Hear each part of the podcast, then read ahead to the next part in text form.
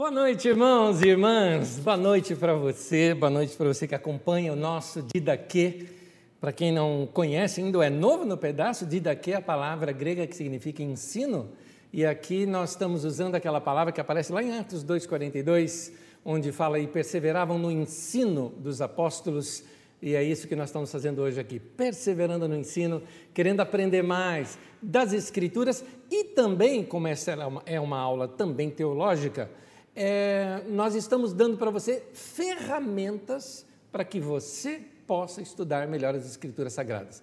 É por isso que a gente estuda os impérios, estuda a geografia. Hoje mesmo, na aula de hoje, nós vamos ter geografia, história e um pouco de conhecimentos gerais, até de arquitetura, dentro da aula de hoje. Vale a pena você acompanhar na aula de hoje com a gente do Didaquê. Antes, vamos orar juntos, vamos buscar o Senhor. Amado Deus, eu te agradeço pelo privilégio que nós temos de estudar as Escrituras. Obrigado, Senhor, por esse tempo. Eu peço que o Senhor abençoe cada irmão, cada irmã, que nesse momento separou esse tempo só para o teu estudo, de tal maneira que eu te peço que o Senhor dê a eles inteligência, sabedoria, conhecimento, para que eles possam obter ferramentas para compreender melhor as Escrituras Sagradas. Dá-nos esta graça, Senhor, nós te pedimos, no nome de Jesus. Amém e amém. E o nosso tema da aula de hoje é Império Romano. O Império Romano que nós vamos estudar na aula de hoje aqui. Enquanto os judeus se viam independentes de outras nações, porque você já estudou aqui comigo aquela revolta dos Macabeus, e como aquilo colocou a, a liderança judaica no trono. Quem governou a Judéia durante aqueles 100 anos foram os chamados Asmoneus. Asmoneus nada mais era do que o nome para a família dos Macabeus. Porque os Macabeus em si, os rapazes ali, Judas Macabeus, por exemplo, não eram um sacerdote. E eles só queriam governos de sacerdotes. No entanto, o pai deles era, e um ascendente do pai dele era um sacerdote da linhagem de Zadok. Então, eles usam, que tinha o nome de Asmoneu, então eles usam este, esta terminologia para justificar os macabeus e os descendentes deles sobre o trono uh, naquele período histórico. Bom, eles ficaram independentes de outras nações, mas logo começou disputas de poder ali dentro mesmo, disputas de alguns conflitos internos, inclusive disputas de poder entre uh, os sacerdotes Enquanto isso, lá do outro lado do mundo, lá no norte, uh, seria no noroeste, uh, um, uma cidade dominou uma região que virou um grande governo. Viraram, depois de reinado, eles viraram república. E como república, eles cresceram, expandiram seus exércitos, dominaram uma região inteira se tornando um império sem ainda um imperador. Era chamada República Romana. E nesse período surge Roma. Vamos entender um pouquinho melhor isso? Vamos entrar para os nossos mapinhas. Nosso mapa cronológico primeiro, para que você se situe. Aí você está vendo é, dentro desse quadrado verde o que nós vamos abordar na aula de hoje. Então, na aula de hoje, nós vamos tocar todos esses pontos aí que você vê dentro desse quadrado. Como você vê ali tem aquele período de independência de Judá pelos Asmoneus, já surge, na verdade, Roma, ah, para você ter uma ideia, ah, ah, o reinado de Roma e depois a República está em 500 a.C. E eles vêm crescendo, crescendo, crescendo, crescendo, até que chega nesse período de Júlio César. E esse período é importante, porque é um período que ah, Roma expande muito os seus territórios, inclusive através de Pompeu, vem a dominar ali a região da Palestina e mais tarde colocar Herodes sobre o trono, ah, dirigido por Roma. Ah, aqui está um mapa do Império Romano. Este mapa, como você vê, mostra a expansão do império. Se você quiser localizar Roma, você olha aquela botinha que tem ali da Itália, não é? Ali de amarelo, bem no meio ali do amarelo, no meio do mar. Você encontra ali Roma e a Palestina está no cantinho direito, lá no verde. Eu vou destacá-la aqui agora. Onde está a Palestina? Então você nota que a Palestina ela era assim a periferia do império, inclusive em questão de riquezas e tantas outras coisas, a Palestina não era tão importante assim. Ampliando um pouco mais o mapa para você poder ver ali, ali está então a região da Palestina, porque o nome Palestina, Palestina é o nome que Roma deu para aquele território que ela dominou. Então já não é mais Judeia, Judeia agora é uma parte da Palestina, toda aquela região é chamada de Palestina. Inclusive, por curiosidade, a palavra Palestina vem de Filistia, que vem, que é Palestia ou Filistia, que é, na verdade, terra dos filisteus. É isso que é o nome que os romanos dão para aquela região. Quando Roma está naquele período que eu citei ali em cima, o período de Júlio César, é um período complicado para Roma, pelo seguinte: uh, Roma era uma república. República vem de res pública, coisas do público, ou seja, todo bem comum era do povo, não é? Não era propriedade do rei, mas propriedade do povo. Esse povo, na verdade, era só representativo, porque os representantes do povo era o Senado romano. E o Senado era o que dominava tudo. Acontece que com as guerras foi necessário criar uh, uma organização chamada triunvirato. O triunvirato era uma, uh, uma junção de três uh, grandes generais romanos que juntos faziam esta força de Roma. Um deles era Crasso, outro era Júlio César e o outro era Pompeu. Pompeu vai e domina completamente ali a Palestina, por quê? A Palestina estava nesse momento em conflito. E uma das coisas que Roma não suportava era conflitos debaixo dos seus territórios.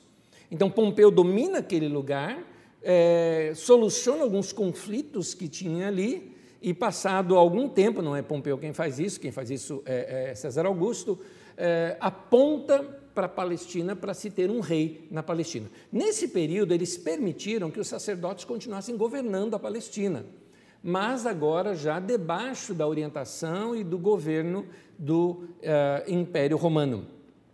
Há um conflito entre esses três. Crasso, na verdade, acaba morrendo numa batalha contra os persas, sobrando apenas Pompeu e Júlio César, e Pompeu faz uma revolta popular tentando tirar Júlio César eh, da jogada. Só que Júlio César é muito mais bem organizado, o vence em batalhas e assume completamente o poder.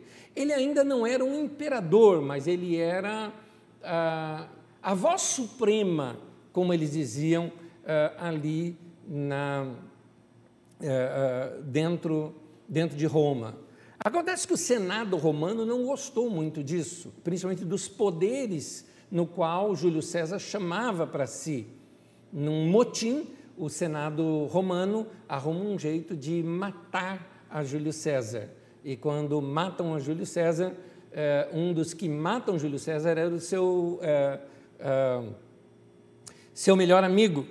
E ele, quando, quando ele é morto, existe a frase que diz, que todo mundo fala, né?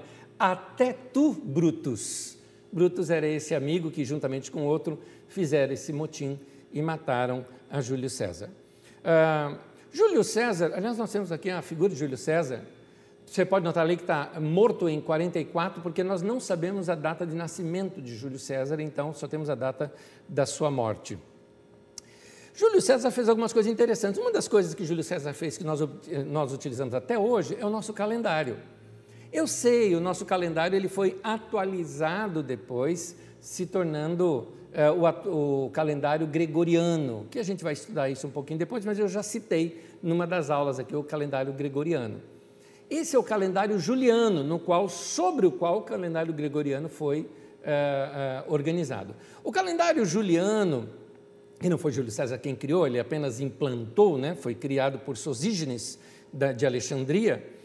Uh, ele tem 365 dias no ano, igual ao nosso, porque antigamente os calendários eram calendários lunares, com 360 dias ou algumas variantes. Esse é um calendário solar, então uh, ele tem 365 dias no ano, só que ele percebeu que na verdade seria 365 dias e 6 horas. Como que ele ia fazer com essas seis horas?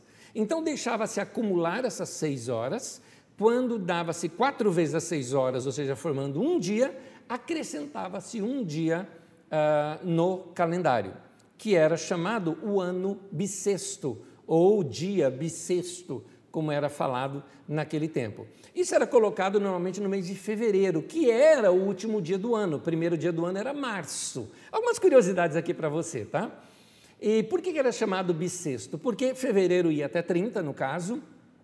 Então, no sexto dia anterior a, a, a, ao início, que seria em março, uh, você tinha ali o sexto dia anterior dobrado. Então, tinha duas vezes o dia 24 de fevereiro. Tinha duas vezes esse dia.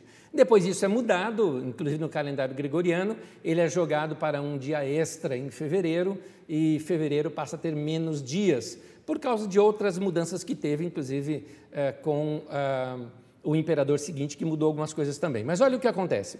Então, como os, os meses eram contados assim, março 1, abril 2, é, maio 3, é, junho 4, no mês de Quintilis, que era o mês quinto, Júlio César mudou para o seu nome, ou seja, se tornou nosso mês de julho. Aí tinha o mês sextilis, e aí você tinha, por exemplo, você nunca percebeu que setembro lembra sete, outubro lembra oito, novembro lembra nove, dezembro lembra dez? E por que, que eles são mês oito, nove, dez e onze, doze, não é? é porque naquele tempo começava a se contar a partir de março. São curiosidades essas daqui, mas que vale a pena aqui é, no Didaquê, porque o Didaquê, como eu costumo dizer, carisma, hashtag carisma também é cultura. Não é? Então a gente vivendo e aprendendo e aprendendo algumas coisinhas novas sobre isso. Inclusive os nomes dos meses, eles, eles eram feitos baseados, os romanos tinham um povo anterior a eles, que era chamado os etruscos. Né? Uh, uh, vários... Uh, Roma foi formada ali de diversos povos, né? É, e, e, os etruscos eram um deles. E eles então pegam os deuses etruscos, por exemplo, Janus para janeiros, Februs, né, que era o deus da morte e tudo mais, é fevereiro. E é, março significa Marte, que era um deus também é, é ali romano, né, daquele tempo, ali dos etruscos ainda. Uh, por isso, essa, essa, esses nomes que vieram surgindo nos calendários. Quem criou tudo isso foi Júlio César. Quando Júlio César é substituído no trono, porque ele morre, tem um triunvirato, novamente um segundo triunvirato, e aí dele surge um imperador, que foi o chamado César Augusto, que nós vamos ver daqui a pouco ainda. Quando surge César Augusto, o Senado, querendo fazer uma homenagem para César Augusto, muda-se uh, o, o, mês sexto, ou sextilis, para Augustus, né? que era o nome que eles deram para o imperador. Mas tem um detalhe: Júlio, que era do imperador, uh, do, que era de, de Júlio César, tinha 31 dias. Como assim o de Augustus teria 30 dias? Então, eles também mudaram o calendário fazendo com que agosto, agosto tivesse também 31 dias. Né? É isso.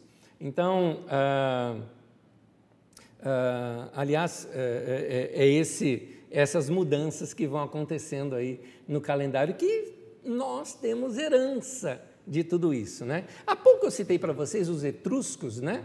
Ah, então, ah, ah, os etruscos eram também chamados ali, a região dele, de Tuscas, né?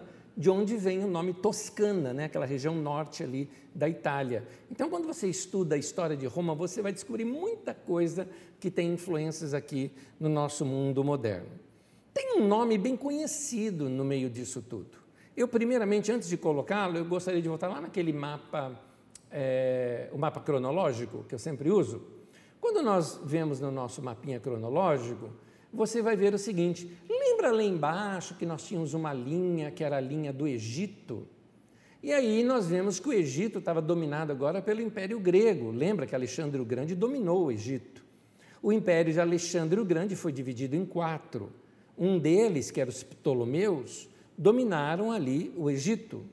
E o último uh, faraó que na verdade não era egípcio, era grego, é, e era da linhagem dos Ptolomeus, é o último dos Ptolomeus, que também não era um homem, era uma mulher.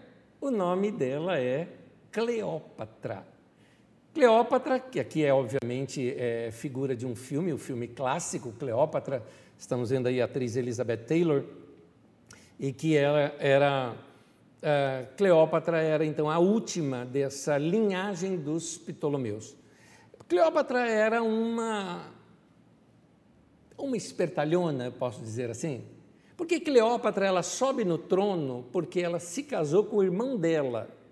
Cleópatra é Cleópatra sétima, tá? Porque ela não foi a única Cleópatra, tiveram muitas outras Cleópatras antes dela. Então, uh, ela se casa com um irmão. Depois ela dá um jeito de matar o irmão. Então ela assume o trono no lugar desse irmão. Quando Roma começa a dominar tudo, ela vê Júlio César como sendo o cara promissor de dominar Roma, o que realmente se tornou. Então ela vai e tem um caso com Júlio César. E não só um caso, ela tem um filho com Júlio César, que era chamado de Cesarião ou Cesarion, que apesar do nome Cesarião, é, significa uh, pequeno César, né? Então, é, ela tem um caso ali com, com Júlio César e tem um filho. Por quê? Porque ela esperava mesmo que Júlio César ia dominar Roma, iria se tornar o, o grande imperador e o filho dela seria o substituto. Quando Júlio César é morto, ela entra com recursos querendo que o seu filho fosse o real herdeiro do trono de Roma. Mas Júlio César já tinha deixado por escrito que queria que um sobrinho, neto sobrinho, não me lembro direito qual era a ligação dele, que era uh, Caio Otávio, acabasse assumindo o trono no lugar dele. Então, mas ela não, não a poderosa, né, é, é, Cleópatra, não descansa, porque depois da morte de Júlio César, não foi automaticamente que Caio Otávio assume o trono, surge um segundo triunvirato, ou seja, governo de, de três ali. Esses três, que era o Otaviano, Otaviano e Caio Otávio, e mais adiante César Augusto é a mesma pessoa, tá bom?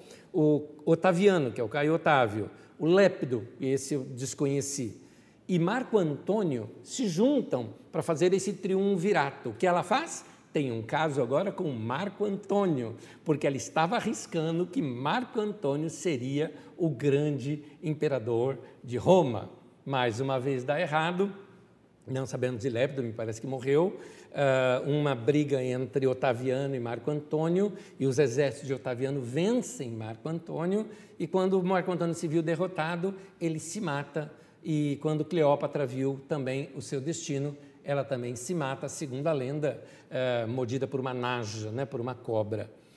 Uh, é assim que nós temos aí o fim de uh, de Cleópatra. Mas agora eu vou voltar lá naquele mapinha, uh, no mapa cronológico. Por que, que eu estou citando aqui Cleópatra para nós? Mapa cronológico. Se você ver aqui o, a, a, o tempo de Cleópatra, você vai ver que ela morre no ano 30, né? Então, você tem ali em cima Herodes o Grande. Herodes já estava coroado rei. É interessante isso, por que razão eu estou dizendo isso? Porque quando nós lemos sobre Cleópatra, primeiro a gente pensa que por ser faraó, né, a gente imagina uma egípcia. Não, ela não era uma egípcia, ela era uma grega. Uh, segundo, uh, a gente imagina assim lá no Egito Antigo, na época da criação das pirâmides. Não, meu querido, as pirâmides são em 2800 antes de Cristo, 2600 antes da Era Comum, não é? E Cleópatra, como você vê, está ali mais ou menos uns 26 anos do nascimento de Jesus. É uma outra época da história.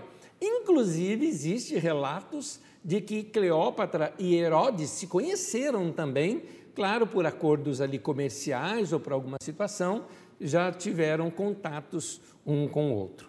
Voltando para Roma, em Roma então surge esse triunvi, segundo triunvirato, uh, Caio Otávio, Otaviano, né, como é conhecido também, ele acaba assumindo eh, Roma e, e para que não houvesse mais conflitos internos, guerras internas e problemas que estavam enfraquecendo Roma, o Senado resolve dar todos os poderes para Caio Otávio, para Otaviano, e ele se tornaria então o primeiro imperador romano. Então, ao ser colocado como imperador romano, coloca para mim o Caio Júlio César Otaviano Augusto. Como você vê, Otaviano, ele pegou o nome de Júlio César e colocou no meio de seu nome. E ao ser colocado como imperador romano, o Senado acrescentou ao seu nome o nome de Augusto, que significa majestoso. E ele passa a ser conhecido como César Augusto. César Augusto, então, é o primeiro de todos os imperadores romanos. Vamos ver então um pouquinho sobre os romanos. Quem foram os romanos no sentido assim de do que, que eles fizeram, né? Se você tiver curiosidade, eu confesso para vocês que eu ia colocar um vídeo aqui para vocês, um vídeo cômico de um filme cômico, o filme chamado A Vida de Brian, Uh, mas eu recortei, fiz um teste primeiro colocando na minha conta pessoal e percebi que tem problemas de direitos autorais. Eu estava com medo de derrubar aqui a nossa ligação, nossa conexão de hoje. Então depois você procura uh, no YouTube uh, a seguinte frase: O que os romanos fizeram por nós? É de Monty Python, que são é, Monty Python é um grupo de teatro cômico de comédia uh, inglesa, né? então com aquele humor inglês que eles têm, tem várias séries deles que saíram em, em, em vídeos e em filmes, um deles é esse, é, é, A Vida de Brian, que conta uma coisa que acontece nos tempos de Jesus. E ali o grupo de Roma, um grupo de zelotas, seria isso, né? lembra que nós estudamos no, na aula passada, os zelotes, que os zelotes eram revolucionários, queriam derrubar Roma e tudo mais, eles se reúnem, e finalmente um deles diz assim, mas o que foi que os romanos fizeram por nós? E aí o primeiro pega, levanta a mão e falou: ah, eles fizeram um arqueduto. Ah, tá bom, é, é, legal, realmente o arqueduto foi uma obra muito boa, tudo mais. Mas o que mais que os romanos fizeram por nós? E o outro falou: a irrigação. Ah, também fizeram esgoto. Aqui era horrível, hein? Quando a gente não tinha esgoto. Lembra como que era sem esgoto antes? Pois é, os romanos que construíram aqui por nós. E o cara querendo, né, fortalecer ainda mais mas o que mais eles fizeram por nós? E aí ele fala: não, tem também é, é, é, a arte, tem também a, a, saúde pública, e tem mais. Você viu como que era difícil a gente andar aqui à noite na rua? Agora, com os guardas aí pela rua, tudo ficou seguro. Enfim, eles estavam elogiando os romanos, que de fato, gente, os romanos, apesar de ter sido um império e opressor no sentido financeiro, ah, eles botaram ordem no mundo na época. Acabaram-se as guerras chamadas Pax Romana, ou seja, eles dominaram toda aquela região e acabaram com todos os conflitos possíveis que haviam naquele período. Para você ter uma ideia do que, que os romanos fizeram, imagina, de um povo tão primitivo como eram aqueles povos ainda, totalmente desorganizados, porque eles tinham muitas guerrinhas entre si, era um monte de reininho pequenininho brigando entre si, e assim, quando tem guerra, se gasta todo o dinheiro com a guerra e se destrói tudo que eles construíram. Com os romanos, teve paz, não teve é, paz no sentido de ausência de guerra, tá? Não estou falando da paz cristã que a gente sente no coração, não é dessa paz que eu estou falando. Estou falando, como Jesus falou, é, a minha paz vos dou, não vou lá dou como o mundo a dá. Jesus estava se referindo à paz romana, não é essa paz romana que é a paz de Jesus. Mas agora eu estou falando da paz romana, ou a pax romana, era essa ausência de guerra e uma organização entre eles que deixava tudo tranquilo. Então, e eles fizeram coisas fantásticas. Existe uma obra, por exemplo, uma obra assim, gigantesca e maravilhosa, aliás, diversas obras iguais a essa foram feitas pelos romanos, chamado, por exemplo, Arqueduto. Eu vou te mostrar um aqui. Esse Arqueduto, por exemplo, que é, está lá na Espanha, olha que obra linda, genial e maravilhosa. O que, que é isso? Lá em cima é onde corre a água. Então, através desses arquedutos, eles conseguiam dar, vamos dizer assim, água potável para toda a população e também criar sistemas de irrigação, levando água para lugares onde não se tinha, de modo a que eles pudessem uh, melhorar plantações no lugar, onde o povo poderia uh, buscar água mais perto de sua casa. Além disso, os romanos também fizeram construções até subterrâneas, como esgotos e outras coisas mais, fazendo com que os esgotos fossem concentrados para um determinado lugar, de modo que isso evitava problemas de saúde pública. Além do mais, isso não foi nessa época que nós estamos estudando, né? 100 anos depois, menos de 100 anos depois, perto dos, eh, pouco depois ali da, da, durante aquele período em que eles invadiram Jerusalém, destruíram o templo, anos 70 mais ou menos, é que foi construído o Coliseu. O Coliseu também é outra obra maravilhosa. Aliás, essa foto é de hoje, tá? De hoje que eu quero dizer, assim, dos nossos dias. Isso aqui é o Coliseu hoje, que foi aí destruído e foi por causa de terremoto, tá? em que o Coliseu passou por essa destruição. Eu, como o Coliseu era antes, nos tempos dos romanos, ele era que é uma reconstrução de como seria o Coliseu naquele tempo. Então, arte e tantas outras coisas mais, teatro, inclusive as, os gladiadores, tudo mais, tudo isso acontecia aí no Coliseu.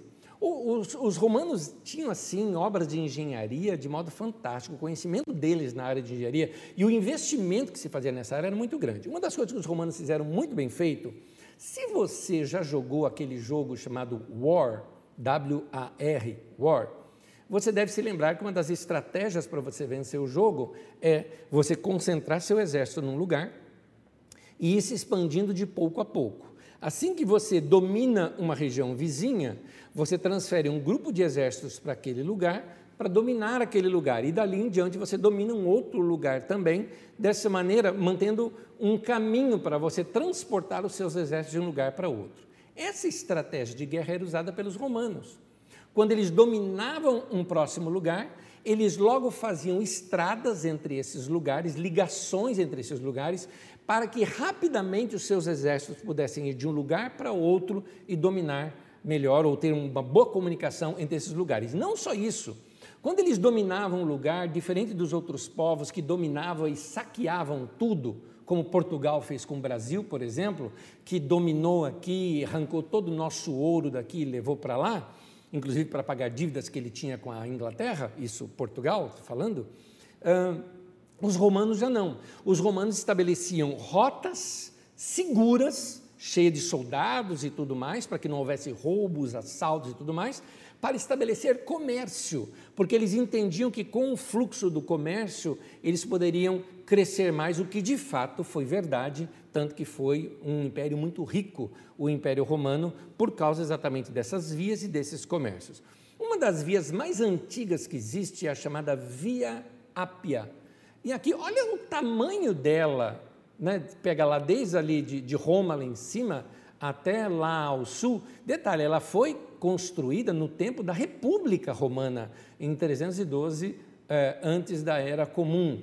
Eh, Para você ter uma ideia da beleza da Via Ápia, porque existem trechos dela até hoje, esse é um trecho de hoje em dia da Vila Ápia. Tenho outras figuras aqui também que você vê, aqui da Via Ápia. Olha que bonita. Só de pensar, gente, que se você andar por essa rua, você vai estar andando onde Paulo apóstolo andou. Depois do naufrágio que ele passa lá em Malta e depois ele viaja novamente, vai ali para o sul da Itália, até ele chegar em Roma, ele foi por essa estrada, essa foi a estrada que Paulo passou. Alguns trechos dela são dessa beleza que você está vendo aí nessa foto. Então, uh, Roma estabelecia várias, não é? Aqui eu só mostrei uma. Existiam várias e várias e várias vias que eles estabeleciam assim, de modo que ficava fácil de qualquer parte do império você rapidamente poder chegar em Roma. É daí que se vem, por exemplo, aquela expressão popular: todos os caminhos levam a Roma, porque qualquer via que você pegasse, de alguma forma, óbvio, utilizando também vias marítimas, você conseguiria chegar rapidamente em Roma. Uh, Roma revolucionou a área do direito. Quem estudou direito, quem estudou advocacia, sabe do que eu estou falando. Se estuda direito romano até hoje, porque eles eram muito lógicos, eles eram muito secos, né? assim, muito diretos. E, e, e as leis romanas são material de estudo até os nossos dias arte, literatura, a educação. O principal do Império Romano, também que muitos elogiam, é que eles mantiveram a ordem pública, a segurança pública, exatamente por causa dessas vias e com muitos soldados passando o tempo todo por todas elas. Com isso trouxe, é, facilitou bastante o comércio e o crescimento econômico daquela região, sem contar o fim das guerras. Esse é o Império Romano. Agora, eu vou pedir de novo aqui é, é para o Guilherme, Guilherme é o nosso operador aqui agora. O Guilherme, coloca para mim agora de novo, lá no início eu coloquei alguns mapas, bem no comecinho, o mapa do Império Romano, está lá no comecinho de tudo. Ah, perdão, eu tinha na sequência. Na sequência eu tinha, perdão, eu já tinha colocado, desculpe. Como você está vendo aí o mapa do Império Romano, dá uma olhadinha como Roma é, é, dominou toda essa região, mas como a Palestina estava completamente afastado de tudo. Era uma região de pouco interesse, era uma região praticamente que foi dominada para ter uma ligação maior entre aquela parte que você está vendo verde escuro embaixo, que é o Egito, e a parte de cima ali, que é a parte da Síria e alguns outros lugares ali, ah, ou chamado Ciro-Fenícia, né? a região Ciro-Fenícia, que era uma região com mais riqueza, tinha muitas madeiras ali e tudo mais, né? os cedros do Líbano, era um lugar muito rico. Então você está vendo aí. Agora, é, vamos então é, entender um pouquinho mais a Palestina como era. É, a Palestina estava debaixo de forte disputa e forte é, luta pelo poder ali dentro deles. Com esse enfraquecimento, Pompeu, que era um daqueles generais romanos do primeiro triunvirato, conquistou a região lá em 66, antes da Era Comum, e aí ele permite que aqueles descendentes dos macabeus continuem, né, os chamados asmoneus, continuem governando, mas debaixo do auspício ali de Roma.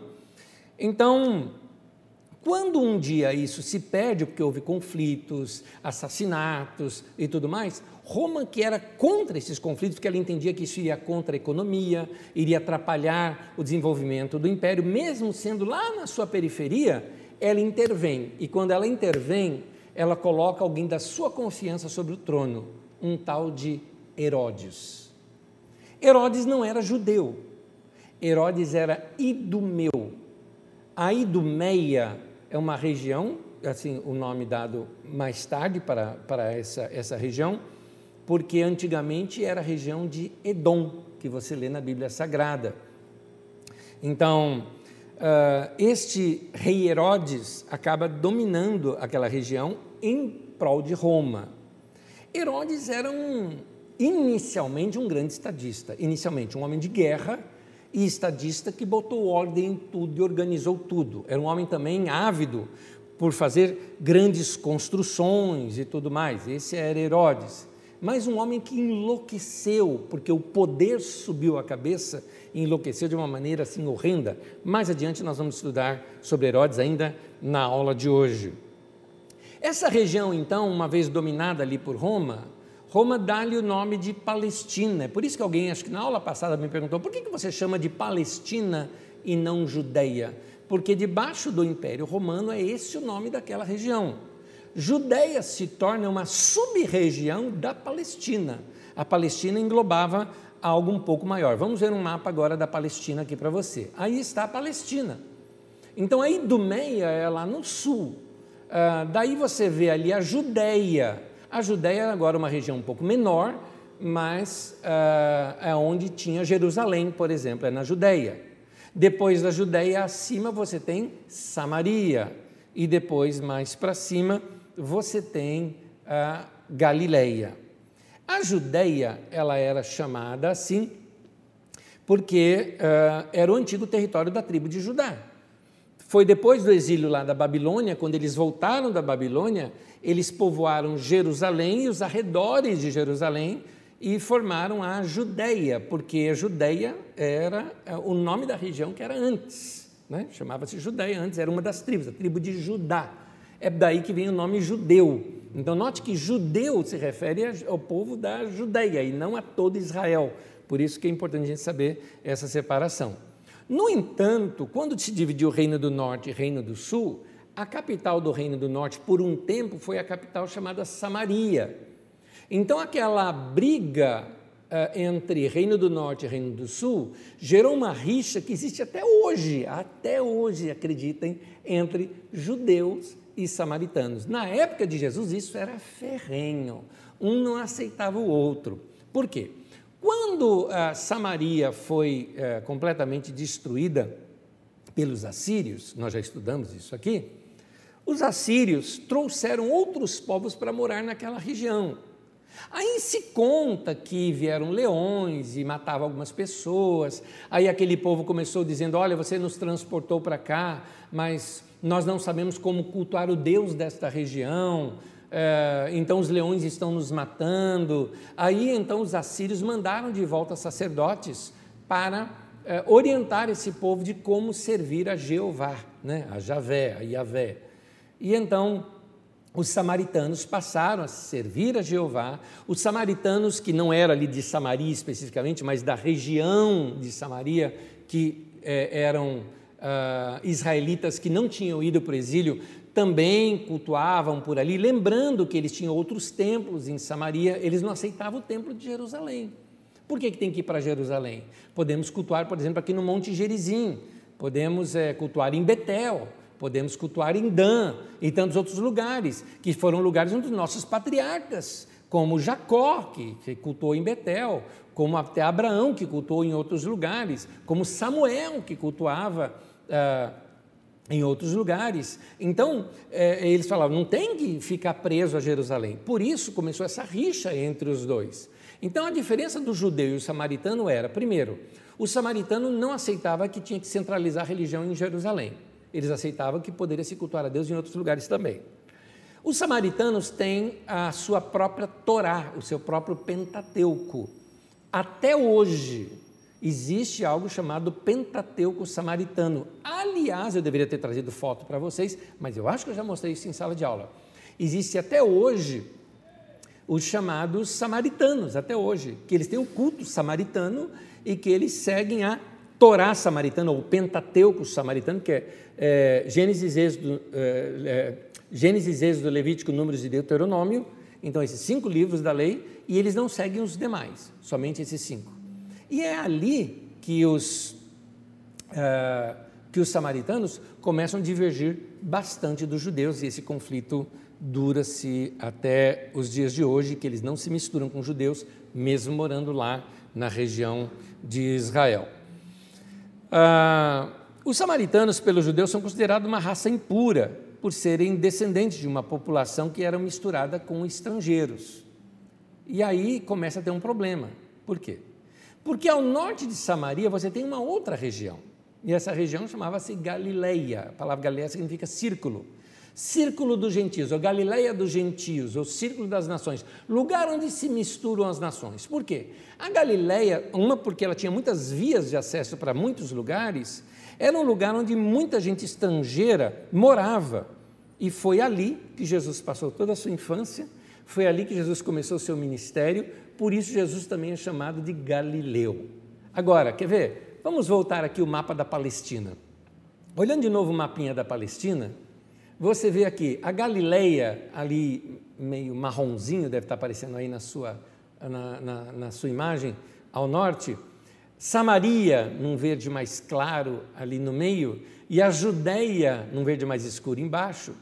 Quando um galileu saía lá da Galileia ia para Jerusalém, que fica lá na Judéia, ele teria que atravessar o território uh, samaritano ou ele daria a volta, passando, atravessando ali o Jordão por Decápolis, descia pela Pereia e depois entrava ali perto de Jericó, no caminho de Jericó para Jerusalém, como você está vendo ali no seu mapa. Ele dava a volta só para não passar em Samaria. Acontece que numa dessas festas de judeus, Jesus está indo com seus discípulos e passa por Samaria.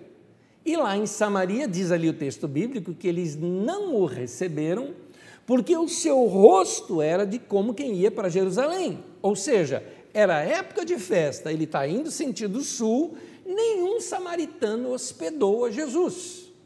É isso que o texto está dizendo. Pois eu já vi gente pregando que o rosto de alguém vai para Jerusalém, é, pode o rosto de um homem que vai para Jerusalém, para Nova Jerusalém usar barba, pode um rosto de uma mulher que vai para Nova Jerusalém usar batom. Gente, isso é uma péssima interpretação do texto, porque o texto não está dizendo nada disso. Isso aí foi eu que ouvi, um pregador aqui em Osasco, bem conhecido até, falando isso.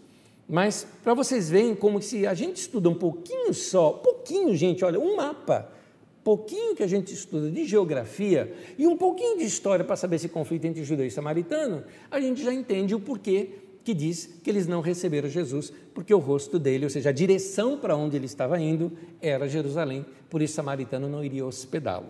Era isso. Os outros lugares, como você vê, Decápolis ou a região Ciro-Fenícia, era uma região considerada pagã, então não era uma região onde os ah, onde, onde ah, se tinham ali muitos tinha gente que seguia o judaísmo, claro, tanto que algumas pessoas saem desses lugares e vêm pedir cura para Jesus. Né? Em Decápolis você tem, por exemplo, a, a cura, a, a libertação do Gadareno, Gadara e Gerasa era uma das cidades ali de Decápolis.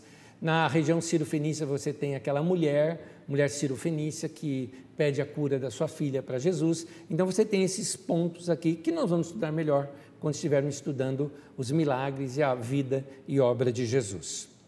O outro personagem que aparece aqui para nós, e nele nós vamos até o final da nossa aula, é Herodes. Herodes era alguém muito importante, porque esse, esse nome vai fazer muita diferença ali nessa região.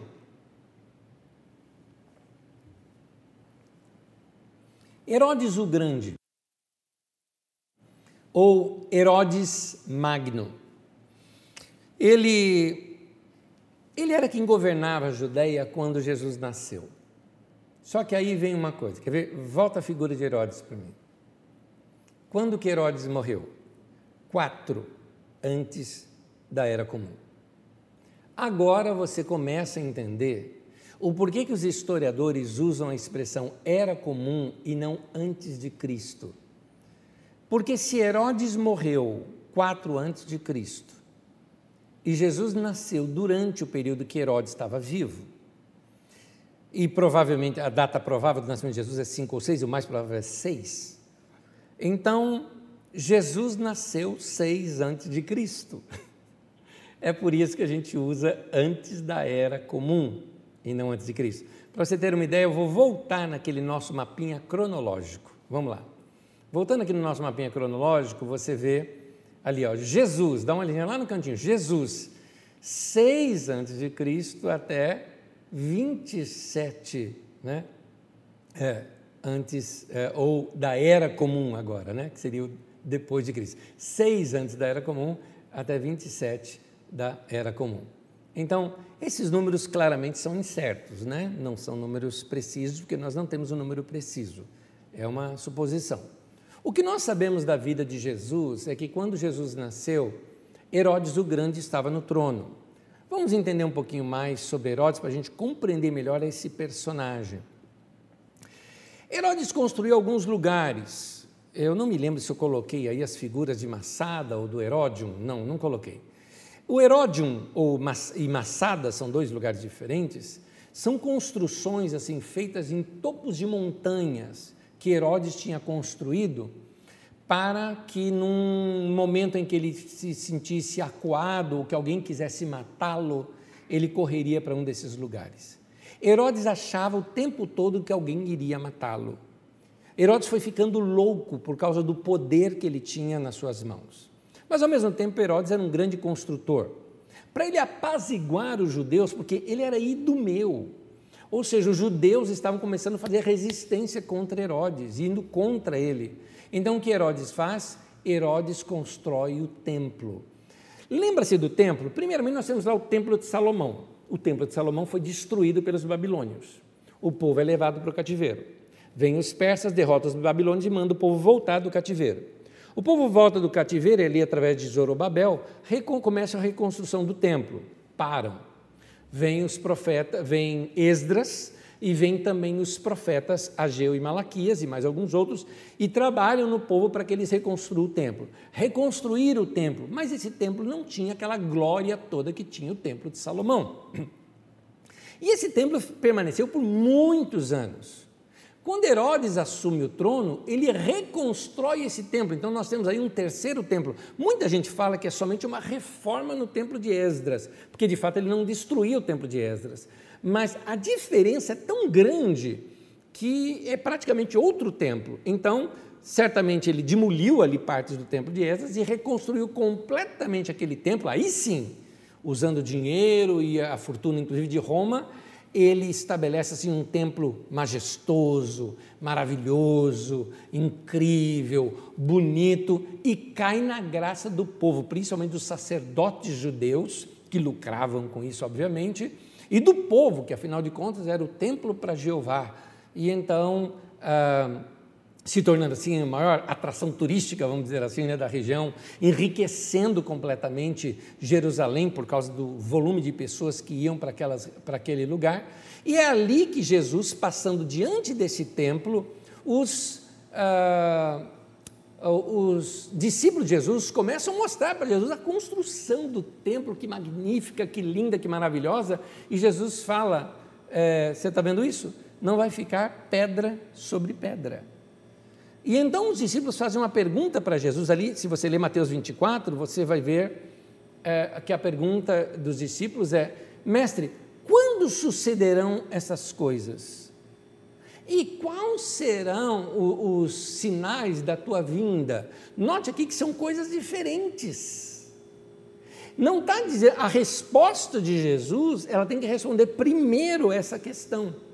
E essa questão que Jesus está respondendo ali, em Mateus 24, ele está dizendo da destruição desse templo de Jerusalém, que era o templo de Herodes, que veio acontecer no ano 70 já da nossa era, ou seja, 40 e poucos anos, ou 43 ou 44 anos depois desta declaração de Jesus, acontece a destruição do templo de Jerusalém, que nós vamos chegar nos nossos estudos sobre isso, é, destruída pelo general Tito, que vem a se tornar depois o imperador romano também. Então, ah, ah, isso era Jerusalém. Bom, voltando aqui a Herodes, Herodes construiu tudo isso. Mas Herodes foi assim, por exemplo, para ele fazer paz com os judeus, porque ele não era judeu, ele era idumeu, ele se casa com uma filha de um sacerdote, Berenice, se eu não me engano é o nome dela. E ele se casa com ela, mas ele se casou por negociações. Ele tinha outras mulheres, na verdade, teve dez mulheres. Uma delas, da qual não me lembro, uma se chamava inclusive Cleópatra, onde algumas pessoas se confundem, mas é somente um nome igual, tá? Não é a mesma lá do, do Egito, grega do Egito, não é ela. Mas uh, uma, uma das mulheres dele, que eu não me lembro qual era, ele era tão apaixonado por ela, tão apaixonado por ela, e ele a sufocava tanto que ele a matou para que ela nunca se apartasse dele. Só que ele matou a mulher e depois ele andava pelo palácio chamando por ela, gritando por ela. E então ele pegava um dos seus servos e mandava buscar a mulher dele, chamar em algum lugar, e o cara tinha que ir. E quando o cara voltava dizendo que não a encontrou, ele matava esse cara também. Então todo mundo tinha medo do Herodes, que Herodes está ficando louco, maluco. É nesse período, para você ter uma ideia, três dos filhos dele, ele teve 15 filhos. Vários deles se envolveram na política, alguns inclusive o substituíram no trono. Quando ele morreu, três deles governaram ali aquela região no lugar dele. Mas é, outros três filhos, ele mesmo matou os filhos por questões políticas ou coisa parecida, porque ele não queria que ninguém o substituísse em grandeza. É, Herodes, por exemplo, era tão maluco que quando vem alguns sábios do Oriente dizendo que tinha nascido ali naquela região o rei dos judeus, Herodes pensa, temos que tenho que matar essa criança. E então, segundo o texto bíblico, diz que Herodes mandou matar todas as crianças de dois anos para baixo, é, com medo ali que fosse um rei que iria substituí-lo. O texto está em Mateus 2, versículo 16, que diz assim: quando Herodes percebeu que havia sido enganado pelos magos, ficou furioso e ordenou que matassem todos os meninos de dois anos para baixo, em Belém e nas proximidades, de acordo com a informação que havia obtido com os magos. Muita gente, quando lê essa história, pode argumentar da seguinte forma, porque eu já vi gente argumentando, escuta, Nésio, nenhum outro livro de história cita esse infanticídio de Herodes. Eu, eu respondo da seguinte maneira: duas formas tem de se ver esse texto. Primeiro, pode ser que Mateus esteja usando, que é só em Mateus que aparece isso, que Mateus esteja usando de um artifício muito usado pelos judeus, muito, muito, muito, muito, que é um artifício de você contar uma história sem que ela seja histórica, somente por causa da alusão que ela faz a algo, ou seja, Mateus o tempo todo está comparando Jesus com Moisés. E como na época de Moisés o faraó também mandou matar as crianças, os meninos, lembra disso? Então ele coloca aqui que na vinda de Jesus também eh, eh, os meninos foram mortos. Ok, isso é possível. No entanto, eu já acho que o fato foi de fato mesmo histórico e que Mateus utiliza desse fato histórico também como argumentação. Como é que eu me baseio para dizer que esse fato foi histórico se a gente não tem esse fato em outros lugares relatados? Né? Bom, o caso é o seguinte: uh, um homem louco e maluco como esse, era muito fácil para ele fazer isso. Não era impossível. O homem que matou a mulher, o homem que matou três filhos, o homem que matava uh, uh, servos dele, servos muito próximos dele, que simplesmente porque não tinha encontrado a mulher que ele mesmo matou. Então, é, um homem louco como esse, mandar matar criança é, é pouca coisa. Agora, mais um detalhezinho: os vilarejos naquele tempo eram vilarejos muito pequenos. Em Belém, por exemplo, ali os vilarejos de Belém e ao redor, vamos pensar aqui, se você tivesse ali um grupo uh, uh, é tão pequeno que é, que talvez você teria, isso aqui foi um cálculo que alguém fez, não fui eu que fiz esse cálculo, talvez em torno de umas 25 crianças nesse, nessa faixa etária. Então, quando ele manda matar e mata, talvez umas 20, 25 crianças, sei lá quantas, algumas talvez conseguiram escapar, não é? Os pais souberam e fugiram, não é? Como foi o caso do próprio José e Maria, que fugiram com Jesus para o Egito.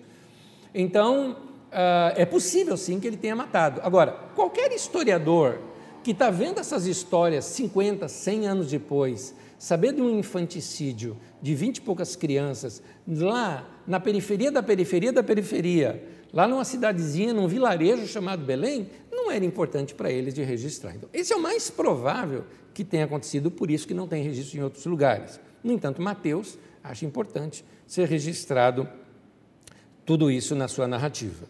Então, esse Herodes, Herodes deserdou filho e faz tanta coisa, e finalmente, quando ele morre, o seu reino é dividido entre três dos seus filhos: Arquelau, Antipas II e Filipe II são os que vêm dominar aquelas regiões. Só para você se localizar novamente, eu vou de novo pegar o mapa da Palestina, e no mapa da Palestina você vai encontrar aí uh, essas três regiões.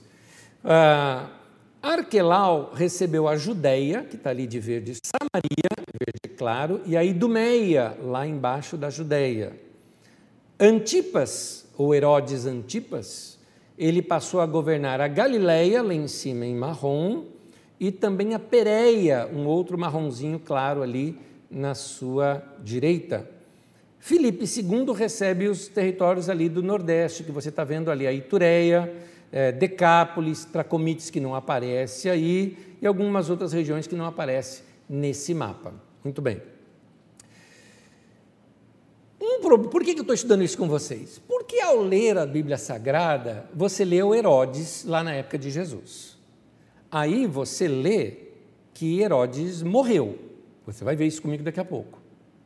E aí você vê um outro Herodes chamado Arquelau. Na Bíblia só chama ele de Arquelau. Só que depois você está lendo o livro de Atos e lê que Herodes mandou matar Tiago, irmão de João. E aí, mais adiante, você lê que esse Herodes morre, comido de bicho. E aí você lê que Paulo é levado diante de Herodes. Você fala, meu Deus, o homem morreu, ressuscitou, voltou, e esse espaço de tempo aqui de quase 100 anos, como é que é isso tudo? Pois é, são Herodes diferentes. Da mesma forma, como os imperadores romanos utilizaram o nome de Júlio César e César Augusto, né, tomou para si o nome né, de César Augusto, Caio Augusto, tomou o nome de si para César, todos os outros imperadores seguintes passaram a usar o nome César, que inclusive outros imperadores usaram isso. Uh, no, no, reino da Bulgária e no reino da Rússia eram os czares, no reino da Germânia eram os, os kaisers, né? tudo isso vem de César porque esse nome se tornou nome de imperador, não é? Então, já lá o Herodes, como ele era o cara, os seus filhos todos começaram a usar também o seu nome. Então o rei se tornava Herodes. Portanto, cada rei que foi surgindo após Herodes acabou levando também o nome de Herodes e mais algum outro nome junto. Vamos ver cada um deles. Arquelau. Eh, em Mateus 2, de 19 a 23, diz assim: Depois que Herodes morreu, note, isso aqui é na época de Jesus, Jesus uh, José e Maria fugiram lá para o Egito, não é? Com um pequeno Jesus, e esperaram até que Herodes tivesse morrido. Depois que Herodes morreu, nós estamos em 4 antes da Era Comum, um anjo do Senhor apareceu em sonho a José no Egito e disse: Levante-se, tome o menino e sua mãe e vá para a terra de Israel, pois estão mortos os que procuravam tirar a vida do menino. Ele se levantou, tomou o menino e sua mãe e foi para a terra de Israel. Mas ao ouvir que Arquelau, que era filho de Herodes, estava reinando na Judéia em lugar de seu pai Herodes, teve medo de ir para lá. Tendo sido avisado em sonho, retirou-se para a região da Galileia e foi viver numa cidade chamada Nazaré. Assim cumpriu-se o que fora dito pelos profetas, ele será chamado Nazareno. Pois bem, uh, Arquelau foi deposto pelos romanos por ser um péssimo governador. Muitos conflitos tiveram na Judéia e Roma não admitia isso. Um bom governante tinha que acabar com o conflito. Como ele não punha ordem na casa, Roma tira o governo dele Lembra, os outros assumiram os outros lugares. Arquelau em si é tirado do trono no ano 6 já depois de Cristo, ou seja, na nossa era comum. Uh, e a Judéia passa a ser governada por procuradores romanos. Um desses procuradores foi Pôncio Pilatos. Eu acho que eu tenho um mapinha aí agora, não tenho?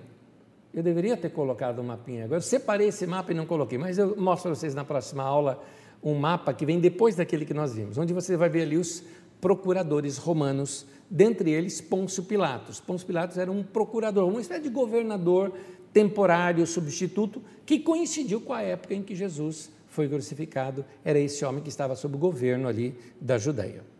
O outro rei é Herodes Antipas II, ou chamado também de Herodes o Tetrarca. Esse Herodes, o tetrarca, é aquele que estava governando a Galileia no tempo do ministério de Jesus ou no tempo do ministério de João Batista. João Batista denuncia este homem que roubou a mulher do irmão. Então, quando ele rouba Herodias, né, do irmão dele que era Filipe, o, o João Batista denuncia esse adultério e essa situação é, que era assim vergonhosa que tinha acontecido ali naquela região. E então Herodias pede para Herodes a, cabeça de João Batista, e João Batista é morto exatamente por esse Herodes. Então, Herodes Antipas II, o tetrarca, ou Herodes o tetrarca, é o Herodes que da época da morte de João Batista. Um outro Herodes que aparece na Bíblia é Herodes Agripa I, ou ele é chamado apenas de Rei Agripa. Este uh, uh, rei, perdão, ele não é chamado de Rei Agripa, é chamado de Herodes também é, ele foi ele quem mandou matar o apóstolo Tiago. Quando nós estivermos estudando Jesus e seus discípulos, nós vamos ver que existiram vários com nomes parecidos. Você tem Judas, uh, uh, Judas, Judas que era o, o Iscariotes e o Judas que era o Judas Tadeu. Você vai ter Tiago, que era irmão de Jesus, que se torna uh, o líder da igreja de Jerusalém, do qual o livro de Tiago refere-se a ele. Você tem Tiago, que andava como na, mais próximo de Jesus, que ele era irmão de João. Você já ouviu a história de Pedro, Tiago e João no barquinho, não é? Então, esse Tiago. E você também tem um outro Tiago chamado Tiago Menor, né? que era o Tiago filho de Alfeu. Enfim, você tem vários com o mesmo nome ali. A propósito, só para você ter uma ideia, por que, que o nome de Tiago era muito muito comum, Tiago é uma corruptela do nome Jacó. Parece que você fala assim, mas o que, que tem a ver Jacó com Tiago? Pois é, do nome Jacó se derivou Jacob, Iago, Tiago. E também de Jacó você tem James e tem Jaime. Então, Jaime, Tiago, Jacó, James ou Iago é o mesmo nome. É interessante isso, né? São nomes que vão passando por corruptelas, né? Você tem outros nomes que acontecem isso. Jonas, João, é o mesmo nome.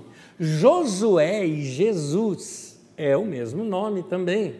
É, é, como eu costumo dizer, é, Schwarzenegger e Anésio é o mesmo nome também, né? só uma corruptela um do outro. Né? É claro que não, por favor.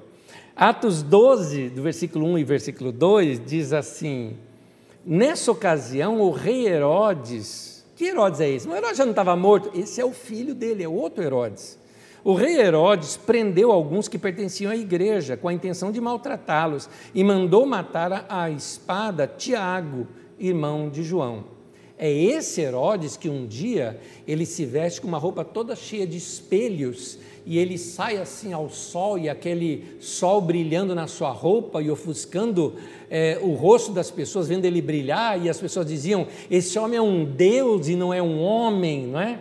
Mas ele teve um problema intestinal e a Bíblia conta que seus intestinos vieram para fora, supurou talvez um problema grave ali que ele teve, e ele morreu ali, e a Bíblia diz que, a Bíblia narra de outra maneira, a Bíblia diz que o anjo do Senhor o feriu e ele morreu comido de bicho.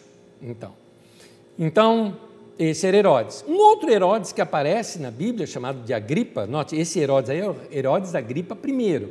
O Herodes Agripa II já é aquele que tinha uma relação incestuosa com a sua irmã Berenice e que ele foi uh, uh, se apresentar diante de Paulo.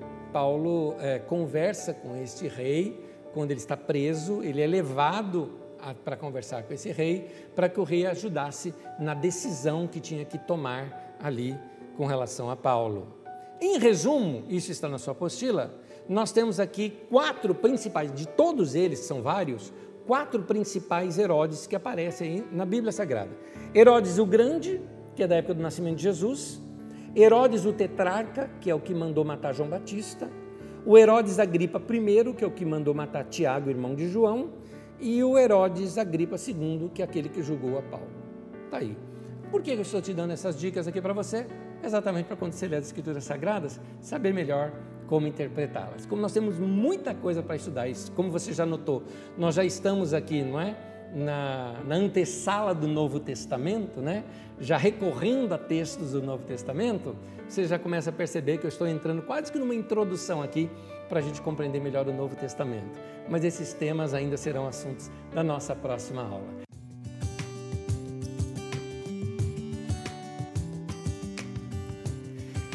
Vamos lá, é, algumas perguntas que me chegaram. Uma das perguntas que chegou aqui para mim, se referindo porque essas nações no passado eram tão fortes e hoje Estados Unidos e China são potências. Não era para ser o contrário? Nota bem, está correta a expressão potência, porque é o que são Estados Unidos, China hoje. Não podemos até negar que a Rússia também é uma potência nos nossos dias, apesar de não ser uma potência econômica, ela é uma potência militar e são potências. Mas o antigo eram impérios, é bem diferente, é superior a tudo isso, tá bom? Então é, é só uma questão de nomenclatura. Tem uma pergunta aqui que ela está interessante para a gente explicar um pouquinho melhor uh, uh, uma coisa.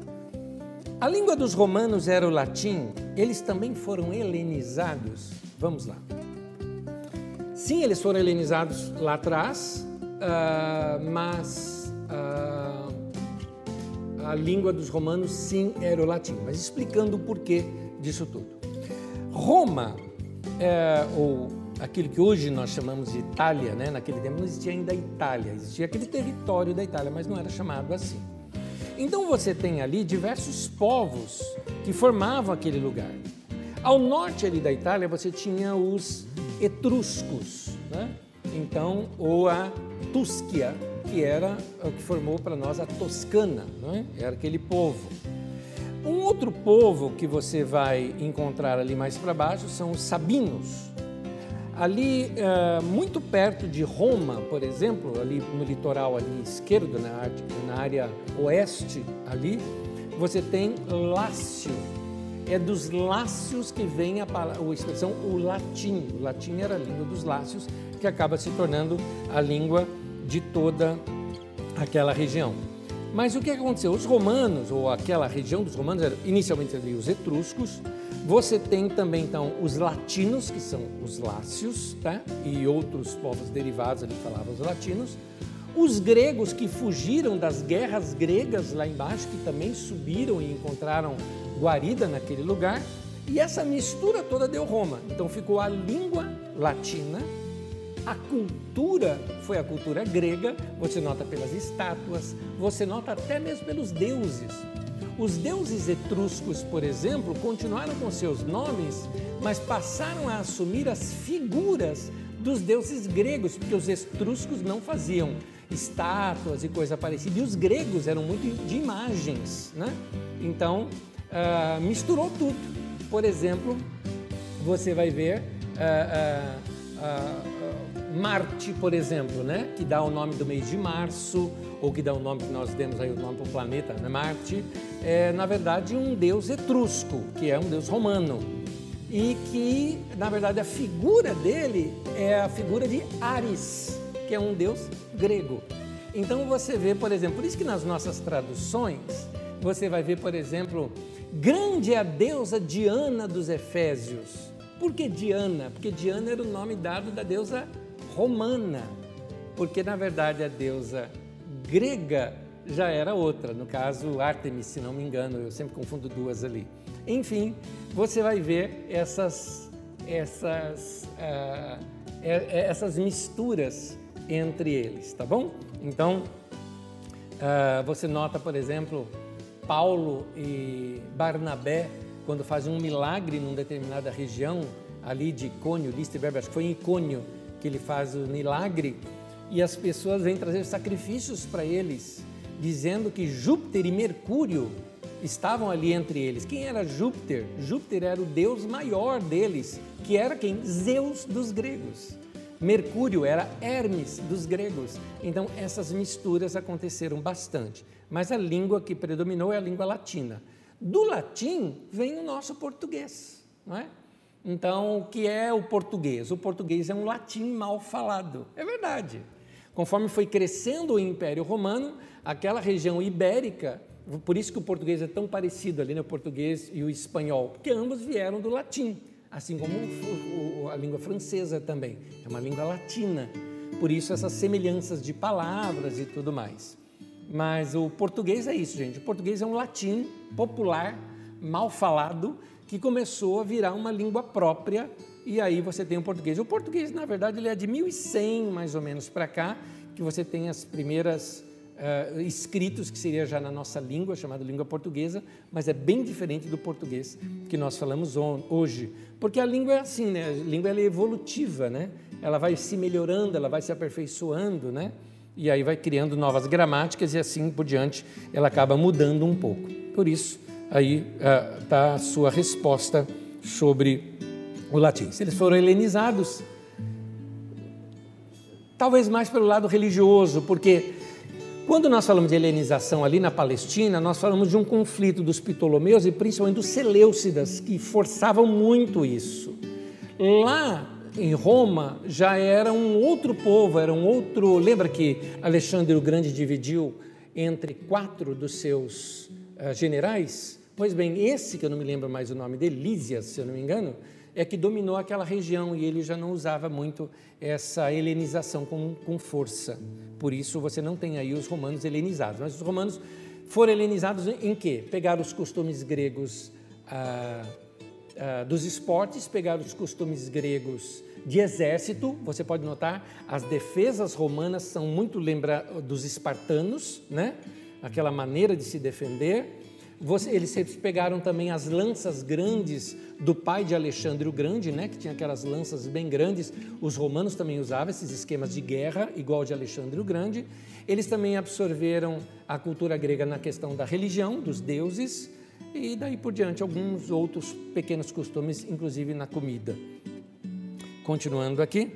Uh, Anésio, uh, depois da Era Comum, uh, na verdade, a gente não usa depois, da, a gente o fala depois da era comum, mas usa apenas o termo era comum. Então, tem antes da era comum e, depois, e era comum, tá?